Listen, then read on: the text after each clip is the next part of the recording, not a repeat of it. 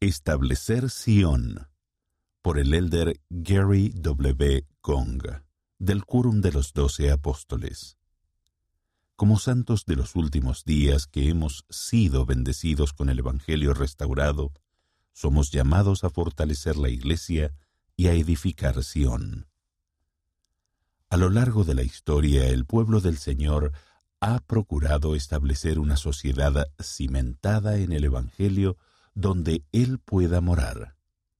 A fin de que lleguemos a ser una comunidad de santos, debemos aprender a santificar y unificar nuestros corazones y mentes, a tratarnos de manera justa sin contención ni disputas y a vivir en rectitud sin que haya pobres entre nosotros. Por ejemplo, después de que John y María Linford se unieron a la Iglesia de Jesucristo de los Santos de los Últimos Días en Gravely, Inglaterra, en 1842, John fue llamado como presidente de la rama local.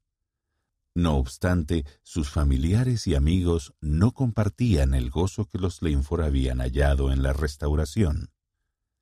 Si no lograban persuadir a John a que dejara su nueva religión, entonces le harían la vida imposible boicoteando su fábrica de calzado. En 1856, el Fondo Perpetuo para la Emigración dio a John y a María la oportunidad de emigrar al Valle del Lago Salado.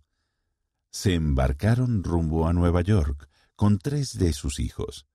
De ahí se trasladaron a Iowa City, en Iowa, de donde partieron en julio de 1856 con la desventurada compañía de carros de mano de James G. Willey. La mañana del 21 de octubre, cerca de la orilla del río Sweetwater en Wyoming, John pronunció sus últimas palabras. Estoy contento de que hayamos venido, le dijo a María, después de que ella le preguntara si se lamentaba haber salido de Inglaterra. No viviré para llegar al lago salado, pero tú y los muchachos sí, y no siento remordimiento por lo que hemos pasado si nuestros hijos pueden crecer y criar a sus respectivas familias en Sión. ¿Qué es Sión? Además del nacimiento del Señor Jesucristo, pocos temas han inspirado más a los profetas antiguos y modernos, al igual que a los santos, que el recogimiento de la casa de Israel y la edificación de Sión en los últimos días en preparación para la segunda venida del Salvador. ¿Por qué es Sión tan importante para los santos de los últimos días, tanto antes como ahora, donde quiera que se encuentre el pueblo del Señor? El elder Bruce R. McConkie, del Quórum de los Doce Apóstoles, declaró, Desde los días de Adán hasta el presente, siempre que ha habido un pueblo del Señor, un pueblo que obedeciera su voz y guardara sus mandamientos, Siempre que los santos han servido al Señor con todo su corazón, ha habido una Sión. En las Escrituras se describe una sociedad de Sión. Enoch, quien fuera un profeta de mucha fe que vivió en los días de Noé, edificó una ciudad que se llamó la ciudad de santidad, a saber, Sión. El Señor habitó ahí con su pueblo, bendiciéndolos y bendiciendo la tierra. El Señor le dijo a Enoch, He aquí, yo soy Dios, hombre de santidad es mi nombre. Una de las aspiraciones de Sión es establecer un lugar de unión en la fe que esté cimentado en los principios celestiales, donde el pueblo de Dios pueda andar con él y Dios mismo pueda morar. El libro de Mormón testifica que después de que el Salvador visitó el Nuevo Mundo, se convirtió al Señor toda la gente sobre la faz de la tierra, y tenían en común todas las cosas. Por tanto, no había ricos ni pobres, esclavos ni libres, sino que todos fueron hechos libres y participantes del don celestial. Y ocurrió que no había contenciones en la tierra, a causa del amor de Dios que moraba en el corazón del pueblo. Armados con rectitud y poder. En la época de Enoch había guerras, derramamiento de sangre, tinieblas y odio. Fue un período en el que el poder de Satanás se extendía sobre toda la faz de la tierra.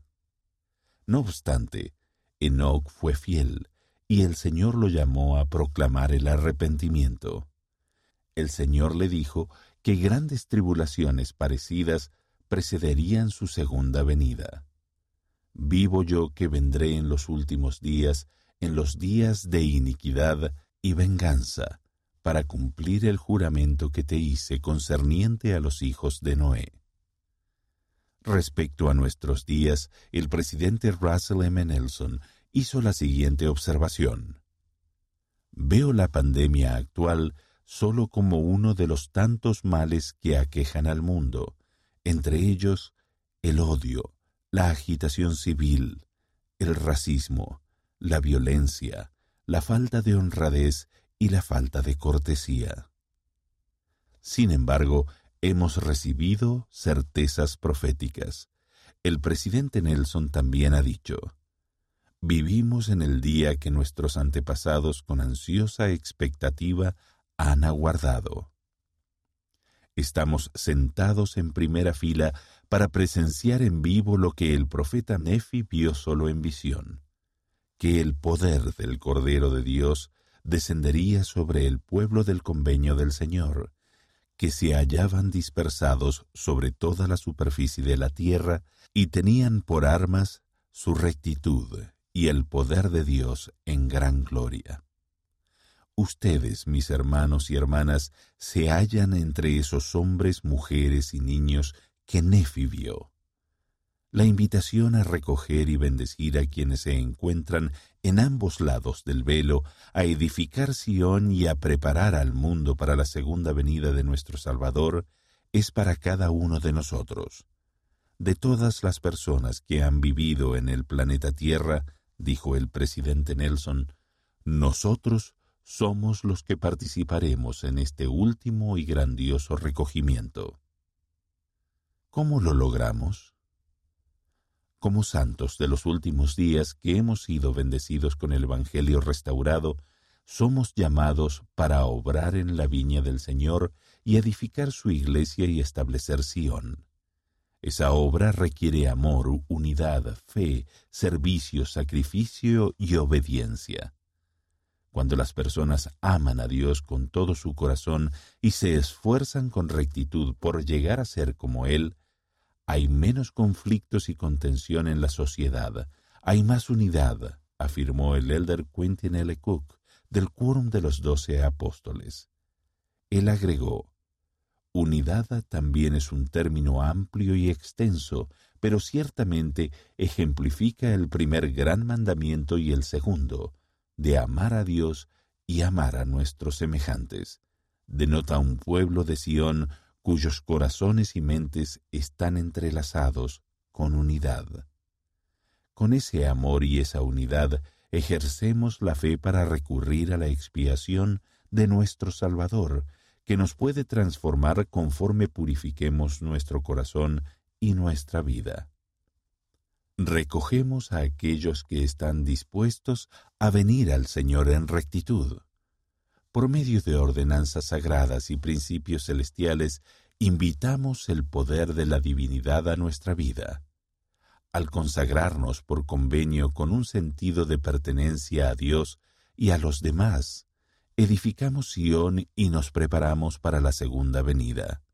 La caridad es el amor puro de Cristo, indicó el presidente Henry. Eyring, segundo consejero de la primera presidencia, y es la fe en Él y los efectos completos de su expiación infinita lo que los hará merecedores a ustedes y a los que aman y sirven de recibir el don supremo de vivir en la sociabilidad de una largamente esperada y prometida Sión. Preparémonos para los días que están por venir. Los profetas modernos enseñan que venir al Salvador es una cuestión de compromiso individual, no de dónde nos encontremos físicamente. El presidente Nelson ha explicado que en los primeros días de la Iglesia la conversión solía comprender también la emigración, pero en la actualidad el recogimiento se lleva a cabo en cada nación. El Señor ha decretado el establecimiento de Sión en cada lugar donde Él ha dado a sus santos su nacimiento y su nacionalidad. Conforme aceptemos el reto y la bendición de edificar Sión en nuestras familias, ramas, barrios, estacas y comunidades, junto con John y María Linford, anhelamos el día en que nuestros hijos y nietos puedan crecer y criar a su respectiva familia en Sión, en cada nación, tribu y lengua. A medida que primero busquemos al Señor y su justicia, rogamos que su reino se extienda sobre la faz de la tierra, para que sus habitantes lo reciban y estén preparados para los días que han de venir, en los cuales el Hijo del Hombre descenderá en el cielo revestido del resplandor de su gloria, para recibir el reino de Dios establecido sobre la tierra.